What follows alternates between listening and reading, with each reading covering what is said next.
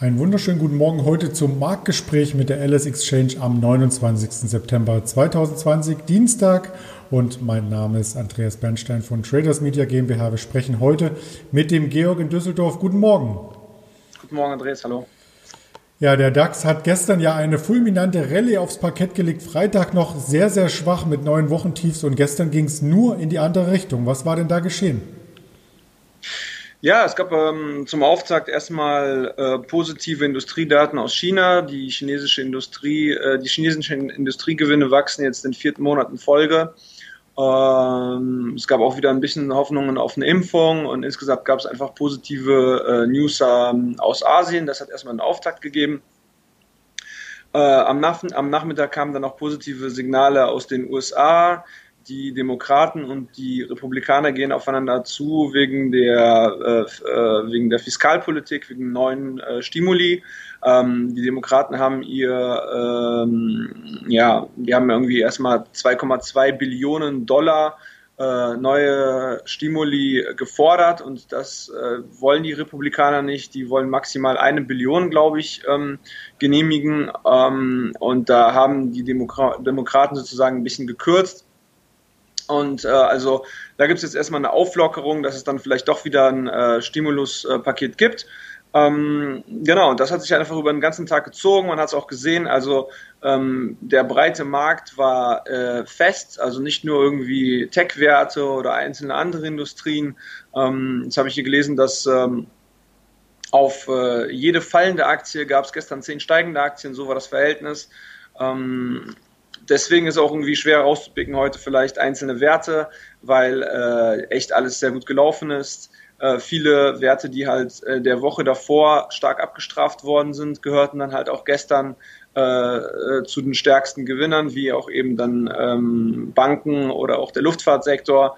Und ähm, ja, es war gestern insgesamt positiv. Hm, heute Morgen hat sich in Asien dann die äh, Rallye wieder so ein bisschen abgekühlt, also immer noch positiv, aber nicht mehr so stark.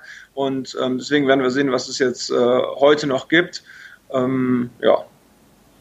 Der mittelfristige Chart hat sich ja durch diesen gestrigen Tag, der über 400 Punkte plus brachte auf Xetra-Basis, ja ein Stück weit aufgehellt, wie man hier im Hintergrund sehen kann. Die Trendlinie ist jedoch noch nicht zurückerobert und die 13.000 auch nicht. Wo stehen wir denn heute vorbörslich? Vorbörslich standen wir, glaube ich, heute bei 12.700 50, ich weiß nicht, irgendwas mit 12.000, über 12.700, ähm, habe ich es gerade gar nicht geguckt. Ähm, aber ja, es ist auf jeden Fall wieder fester. Wir werden sehen, wo es heute ähm, weiter lang geht und ähm, wird sich zeigen. Gestern stand ja auch Technologie aus Deutschland stark im Vordergrund. Hier gab es ein IPO, vielmehr ein Spin-off. Siemens Energy wurde das erste Mal gehandelt, auch einen Tag im DAX. Das wird jetzt wieder herausgerechnet letzten Endes. Und Technologie aus Deutschland ist auch das Stichwort für den ersten Wert, den wir uns heute anschauen, und zwar die SLM Solutions. Was gibt es denn da zu berichten? Die SLM Solutions ist ein ähm, 3D-Druckunternehmen ähm, die haben äh, jetzt, äh, ja, wurden halt auch von Covid stark getroffen und jetzt hat heute Morgen äh, die Deutsche Bank äh, oder das Research der Deutschen Bank äh, die Aktie auf, auf Kaufen hochgestuft mit einem Kursziel von 15 äh, Euro. die standen jetzt gestern noch bei unter 8. Die Aktie ist heute 9% fester und stand jetzt gerade bei äh, 8,70 Euro ungefähr. Ähm, ja, der äh, 3D-Sektor ist äh, jetzt auch arg gebeutelt gewesen. Also vor zwei Jahren stand die Aktie, glaube ich, noch bei über 40.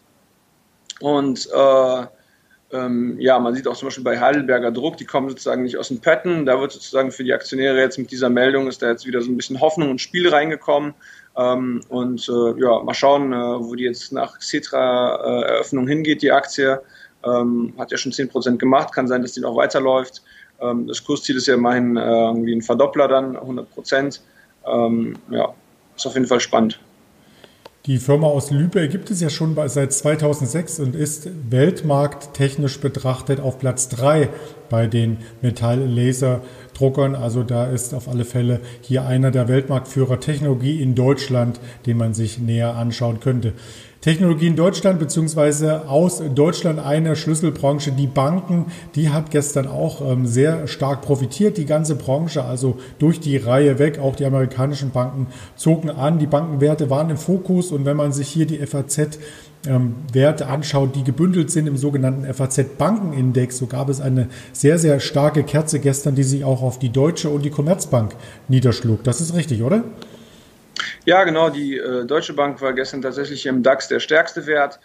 Ähm, das muss man äh, auch sagen, oder beziehungsweise habe ich schon angedeutet, dass die äh, Banken halt eben letzte Woche auch so ein bisschen einen Auftakt äh, gegeben haben und die schwächsten Werte im Abverkauf waren. Das hat zwei Gründe. Einmal, dass die einfach äh, Zykliker sind und äh, auf der anderen Seite ähm, da gab es dann eben diese äh, ja, Leaks Papers, ähm, die veröffentlicht worden sind zu allerhand ähm, ja, Vergehen der Banken im Bereich eben Geldwäsche, Terrorismusfinanzierung und äh, ja, anderen Sachen. Und da waren halt äh, quer durch die Bank alle europäischen, ich glaube auch ein paar amerikanische Banken eben dabei und das wird jetzt ähm, wahrscheinlich alles aufgerollt werden. Da werden langfristig, denke ich, auch wieder ähm, Strafzahlungen und Verfahren auf die Banken zukommen. Und ähm, gerade die Deutsche Bank ist in diesem Bereich ja äh, arg gebeutelt. Letztes Jahr hatten wir dasselbe, ähm, oder da hatten wir diesen Skandal mit der Danske Bank, wo halt ähm, rausgekommen ist, dass die äh, äh auch, ich glaube, russisches Geld über äh, eine Filiale in ähm, Lettland oder Estland ähm, gewaschen haben. Ähm, ja, und deswegen waren die Banken halt eben letzte Woche mit die schwächsten Werte, sind sehr arg abge, abgestürzt. Mm, und ähm, ja, jetzt halt mit dem mit der positiven Wendung, sage ich mal, am Markt gehörten sie eben auch zu den äh, Top-Performern nach oben.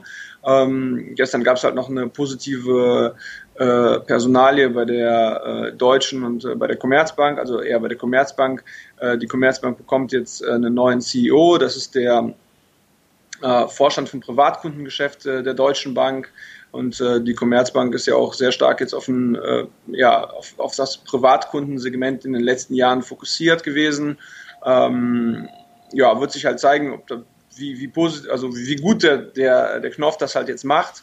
Er hat auf jeden Fall Erfahrung in dem Bereich und ähm, was aber positiv für die Commerzbank ist, es wurde, glaube ich, am Markt davon ausgegangen, dass äh, es etwas länger dauert, äh, diese Stelle zu besetzen.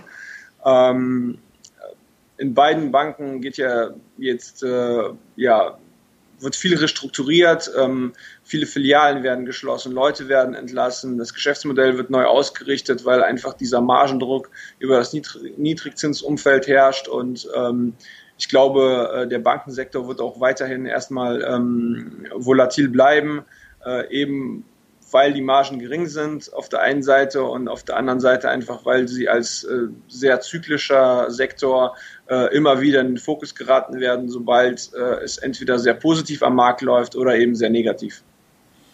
Ja, du sprachst quasi den Vorstandswechsel an die Commerzbank. Ähm, hier scheidet ja letzten Endes am Ende des Jahres der Martin Zielke aus aus der Commerzbank und äh, mit dem Manfred Knoff ist hier ein Nachfolger bereits jetzt schon gefunden. Das hat vor allem auch den Finanzinvestor Cerberus gefreut, der ja hier eine Umstrukturierung schnell sehen möchte bei der Commerzbank. Deswegen war auch dieser Wert hier im Gewinn. Ganz lieben Dank erst einmal an dich für deine Expertise nach Düsseldorf und einen erfolgreichen Handelstag. Danke dir auch, Andreas. Tschüss. Und wir hören uns gerne heute Abend noch einmal 18 Uhr zum Webinar Verwendung von COT-Daten zur Richtungsbestimmung bei Rohstoffen Teil 3 mit der Sonderausgabe Edelmetalle. Martin Görsch wird hier auf Gold, Silber und weitere Edelmetalle mit uns gemeinsam schauen und entsprechende Trading-Ideen ableiten. Also lassen Sie sich das nicht entgehen. Die Registrierung erfolgt über den Link, den ich unter das Video posten werde. Und in diesem Sinne kommen Sie gut durch den Handelstag bis heute Abend 18 Uhr. Ihr Andreas Bernstein von Traders Media GmbH zusammen mit der LS Exchange.